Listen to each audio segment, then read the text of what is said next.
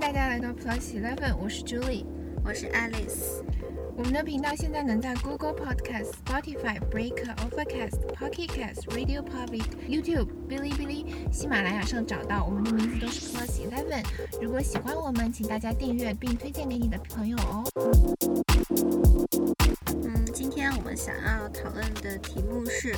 等疫情结束，然后我们可以回国了，我们最想做什么？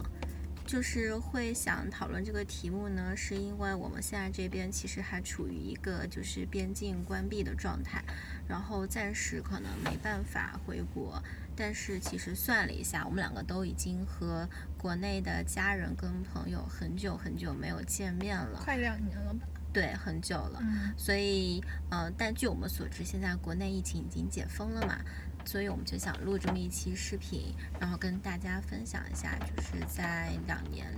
就是可能两年后，两年没有跟家人见面的我们，就是可能回到家想做一些什么事情。我比较想做的就是，我想抱一抱我爸爸妈妈，因为这件事情是远距离没有办法做到的。嗯，因为我和我爸爸妈妈的关系其实很紧密，然后我们因为疫情没有办法，呃，就是。非常嗯容易的容易的回国以后，我们开发出了很多 增进感情的办法，也不叫增进感情吧，就是还是维持呃我们我们浓浓浓浓的这种感情的办法。就比如说开着视频，然后我跟我妈就会 商量讨论一些呃最近读的书呀，最近听到的好听的歌呀，然后最近学会做的菜啊，我和我爸也会讨论一些。国际时事，就是特朗普在干嘛？就是我爸会很严肃的坐下来说：“嗯，你最近看新闻了吗？要不要讨论一下特朗普？”然后就是这这种东西全都是能在线上进行的。然后呃，因为我们我和我爸爸妈妈都积极的在做这件事情，就让我觉得我没有离他们很远。但是唯一让我觉得离他们很远，是因为我没有办法触碰到他们。所以如果我回国的话，我真的真的非常希望。有一个温暖的宝宝，因为就是我是从小就是那种挂在爸爸脖子上，然后跟妈妈很亲昵的人，然后这件事情没有办法在远距离通过视频完成，所以我很想要一个宝宝。嗯，对我我其实想到的，呃，第一点是说，就是呃，我特别想为我爸妈做一顿饭。然后其实是因为我爸爸妈妈工作一直都挺忙的，然后嗯，之前假期回国的时候呢，就是偶尔会给他们做饭，但是其实真的没有特别用心，然后精心的准备过一顿饭。然后我特别想回去给他们做顿饭，然后让他们知道我现在已经有了很好的可以自己生活的能力，然后让他们也尝一尝我的手艺。可是他们会说那种，哎，别别别别别，不要进来，我给你做那种吗？不会啊，因为因为我们家我妈妈是不做饭的，然后我爸也很忙，所以我还挺常做饭，只是可能之前都是随便做一下。哦，对，对，然后我还想到一个，就是说，呃，我特别想，呃，就是和我妈妈一起去喝一次茶，其实是因为我在国内就是。呃的时候，基本上每天早上起来啊，就是我们家全家都是喝茶的，然后我妈妈可能都已经泡好茶了，然后我们在喝茶的时候，就是会一起吃东西，然后一起聊天，就是它会有一种就是氛围存在，嗯，但是这个东西是没办法通过就是远程的这些东西去实现的，它一定要面对面坐下来，然后一起。喝茶，一起泡茶，然后一起吃点心，然后去聊这些事情。而且我妈妈其实是一个比较嗯敏感的人，就是很多事情如果你通过电话讲啊，就是没有那种面对面的表情上的，就你看不到对方的表情，嗯，然后你感觉不到对方的状态，他可能没办法很好的理解到你的意思。但是如果你坐在那边跟他交流，然后跟他聊。他就会比较能，呃，明白就是你想表达的情感和想法。然后呢，我也有想到另外一个，就是想陪我爸爸一起出去，呃，拍照。因为我爸爸之前就是工作特别特别忙，然后基本上没有什么自己的业余爱好。但是他后来就是爱上了就是摄影这回事儿嘛，嗯，然后就为了要出去拍照，就开始就是锻炼身体，因为你可能要背很多器材去拍照，其实是很消耗体力的。嗯然后我当时就特别特别开心，因为我觉得就是这个爱好，就是让他开始锻炼自己的身体，就对健康很好。而且还有就是我发现找现，到了人生的另一个支柱。对，就是他通过摄影这个事情也在放松自己。然后我之前回国可能就只有陪过我爸爸一两次吧，但是我知道他特别特别希望我可以陪他出去拍照，就是其实很辛苦的，因为嗯。你可能要开车到一个很远的地方，就是对，我知道，因为我妈妈荒去郊野外，然后你就要比如说你要拍一个日出或者是日落，你你可能在那边等四五个小时，而且本来就是你爬到爬山到那个地方就要四五个小时，然后又去那边再等四五个小时，而且等不一定能拍得到，你可能每天都要去那儿，就住在那的五天，五天都要去那个地方去守，然后才会有那个。是的，所以其实还挺辛苦，然后有的时候也会有一点枯燥跟无聊吧。但是我就觉得，如果可以的话，我特别想陪我爸爸再去拍一次，然后陪他就是在让他在路上不会这么无聊。所以如果能回去的话，我就特别希望能，嗯，就是跟我爸爸。就是一起出去摄影，然后陪他，然后让他感受到就是我对他的关心啊，还有嗯，你对他的爱好的支持，就像他对也曾经支持过你。对，我的话，因为呃，我们真的是太努力的把 维持亲情这件事情搬到线上，所以我对就是如果回国对亲情这方面的话，除了嗯报告的话就没有太大的需求了。嗯然后呃，我比较还要想呃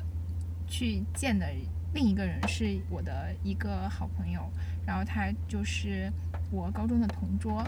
然后他也跟我一样，就是嗯、在大学后期的时候就出国了，然后也是很久都没有回国了。他的人生也在经历着一些呃很难的事情，就是他要一边工作一边考研究生，然后呃中间他自己要承担的部分很多，所以他呃过得也很不顺利。然后我其实我们之前有回国的时候碰到，然后我们两个有一个非常神奇的约定，就是回到我们原来的高中，然后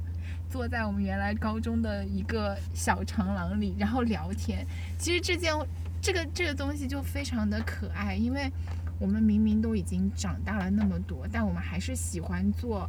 我们高中时候做的那件事。对，对就是就是两个人就是穿的可能就是像高中生一样 T 恤加牛仔裤，然后就去坐在那个嗯、呃长廊那儿，然后就开始说一说今年过去的这一年发生了什么，有什么就是不开心的事情，有什么开心的事情，然后最近遇到了什么问题，然后就是我们可以坐在那儿聊两三个小时，然后就是我们甚至可以说不约饭，然后就说拜拜回家，但是那两三个小时仿佛穿越回了以前的高中的人时那那段时光，所以我很想回国的话能遇到他，然后再有这么两三个小时，那那那两三个小时真的对我来说非常的珍贵。嗯嗯，对的。然后那我的话，我还想做的一件事情就是，嗯，在跟我的外婆，然后呃一起睡。因为我小的时候是我外婆、外公照顾我比较多，然后我小的时候就是基本上每天都是跟外婆一起睡的。然后会想到这一点呢，其实是因为呃前两天我在看就是在看视频的时候，然后又听到了那个呃月下当中福禄寿唱的《玉珍》这首歌，然后当时就想到了我的外婆。其实这个歌也是我们做这个视频的一个灵感吧，因为当时我听完那首歌之后，其实我对呃，我们跟朋友、跟亲人之间的关系想了很多，然后我就想到，就是东方在这个方面，就是他的表达是比较含蓄，非常含蓄，对，比较间接的。然后西方可能是比较外放，然后比较直接，对。然后我就想到说，其实没有哪一种好，哪一种不好，但是。重要的是，你要让你在乎的人感受到你的心意，对。但是这个东西可能是我们呃东方这种传统文化中会欠缺的一部分。然后我当时的想法其实是想到，呃，我的外婆小时候对我的很多教育啊，包括到我长大了之后，她其实是非常宠我。但是小的时候就是在有一段有过一段时间是比较严厉的，然后那段时间可能也是我比较。调皮，然后可能 就是他们没有办法用一个呃很有就是很有耐心，或者是说非常婉转的方式来教我，所以那段时间可能会对我非常的严厉。但是过那段时间之后，就是就会慢慢慢慢慢的感受到，就是家人然后父母对你的爱，很爱你。对，然后我因为其实你知道吗？你说到这个点，我突然戳到我，是因为我养狗。然后我养狗以后，我突然理解了很多爸爸妈妈的当时严厉是为什么？严厉不是，其实甚至不是严厉，就是因为小的时候，你甚至会觉得爸爸妈妈这个脾气，like 不知道哪儿来的，你会觉得我没做什么呀，你为什么要对我这么生气？后面我自己养狗以后，我才知道，就是爸爸妈妈有他们的人生，他们在外面扛住了很多事情，然后。他们回到家，就是你的一点点小事都会可能引爆了他们在外面的很多苦。对。然后呃，所以我现在就特别能理解他们，就是就是他们真的是呃非常非常拼命的做了爸妈，或者是做了长辈，他们在用他们最大的能量去扛住这个家。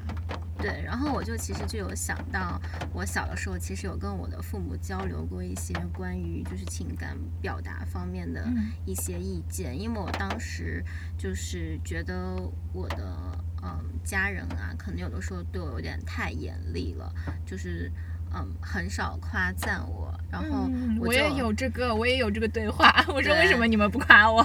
对，然后我就会跟他们说，就是包括他们可能会强迫我去一些我不想去上的什么课外辅导班啦，或者说让我吃一些不想吃的东西，让我去做一些我自己不是很想做的事情。然后我当时其实。记忆蛮深刻的是有一次对话，我就谈到我说，就是就算我知道你们非常非常爱我，但是如果你们的方式让我没办法接受的话，我就觉得那可能不是爱。嗯，就是，但是我前两天就是听到《玉珍》这首歌，然后再回头去想的时候，我就觉得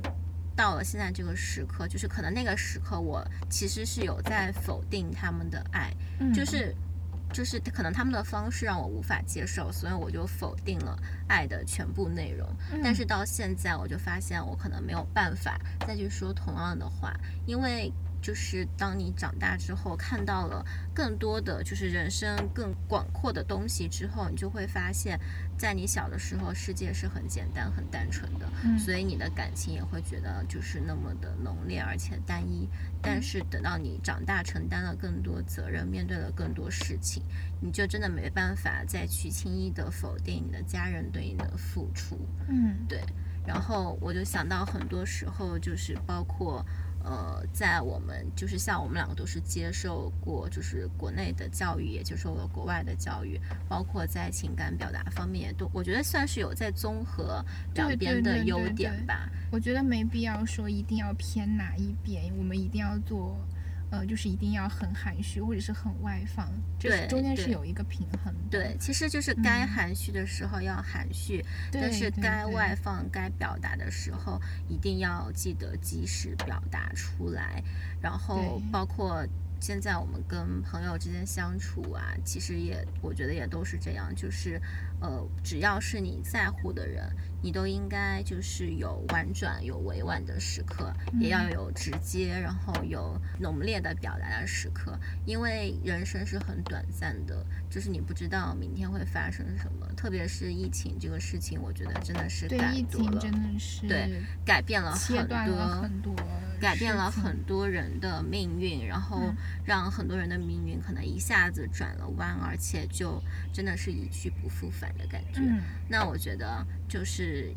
因为这个事情，我不仅要意识到就是生命中哪些东西更重要，然后也要意识到就是你生活在这个世界上，一定是不能只有你一个人，还有你的家人、你的朋友。那嗯当你意识意识到之后呢，你就应该去做一点什么，对去做一点什么，然后去努力的，呃，用尽自己能做的去表达自己的在意和关心。对，就我而且我甚至觉得说，不要等等对方来先表达，对，我们可以先表达。如果你觉得你内心有爱，你可以先表达。就是特别是在听那个于正那首歌的时候嘛，他有一句话就是特别特别戳我，他就说就是，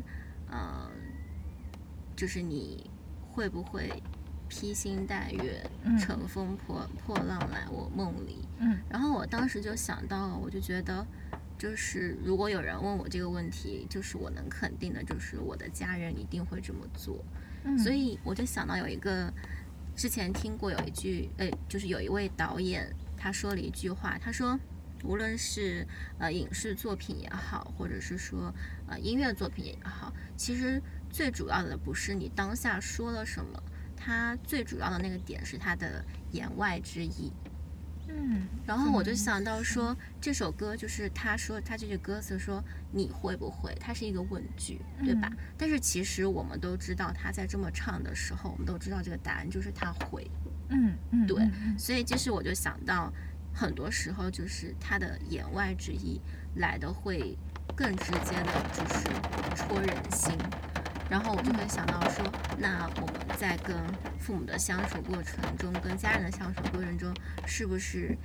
当你如此肯定你的家人会这么对你的时候，其实你要有有一些回应跟回报。你也要让他们如此肯定，就是你也会对对他们如此的爱，如此的不舍。对，因为爱是一个很容易不确定的一件事情。对，但是我觉得能能让我们有心中就是有一个肯定答案的人，其实很少很少。嗯但是如果有这样的人，就一定要嗯去回应他，让他感受到，因为时间真的是很快很快的。就是我现在其实还能想到，我小的时候跟我的外婆就是睡在一起，然后是可能睡觉前会聊天啊，她可能会给我讲故事哄我睡觉的场景。但是其实我已经，呃，就是就一转眼就是已经二十二十年过去了，嗯对，而且就是现在包括你的父母啊，你的家人可能都会慢慢慢慢的变老。那我们其实做这个也是想告诉大家，就是既然现在国内已经解封了，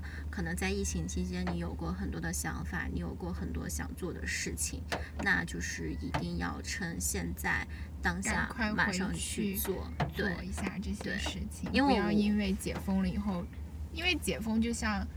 这个呃社会这个汽车又开始往前，对，奔你可能又会忘记，然后你又赶快又上车，然后又赶快又嗯进入了你奔波的人生。但是在那之前，在这个世界停住的时候，你的那些想法是很是很珍贵的，重要的，你要把它们抓住，然后并且把它放到你未来的人生里。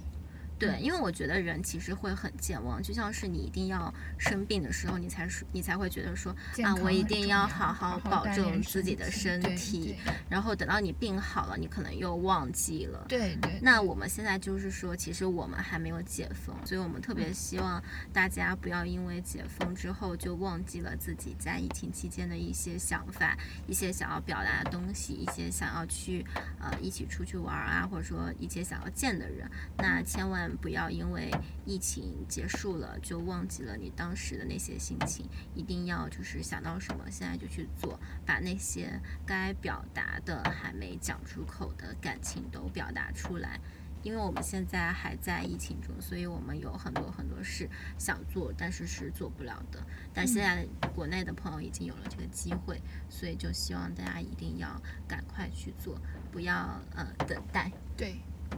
对那我们今天的话题就到这里啦谢谢大家的收听我们下次再见拜拜。拜拜。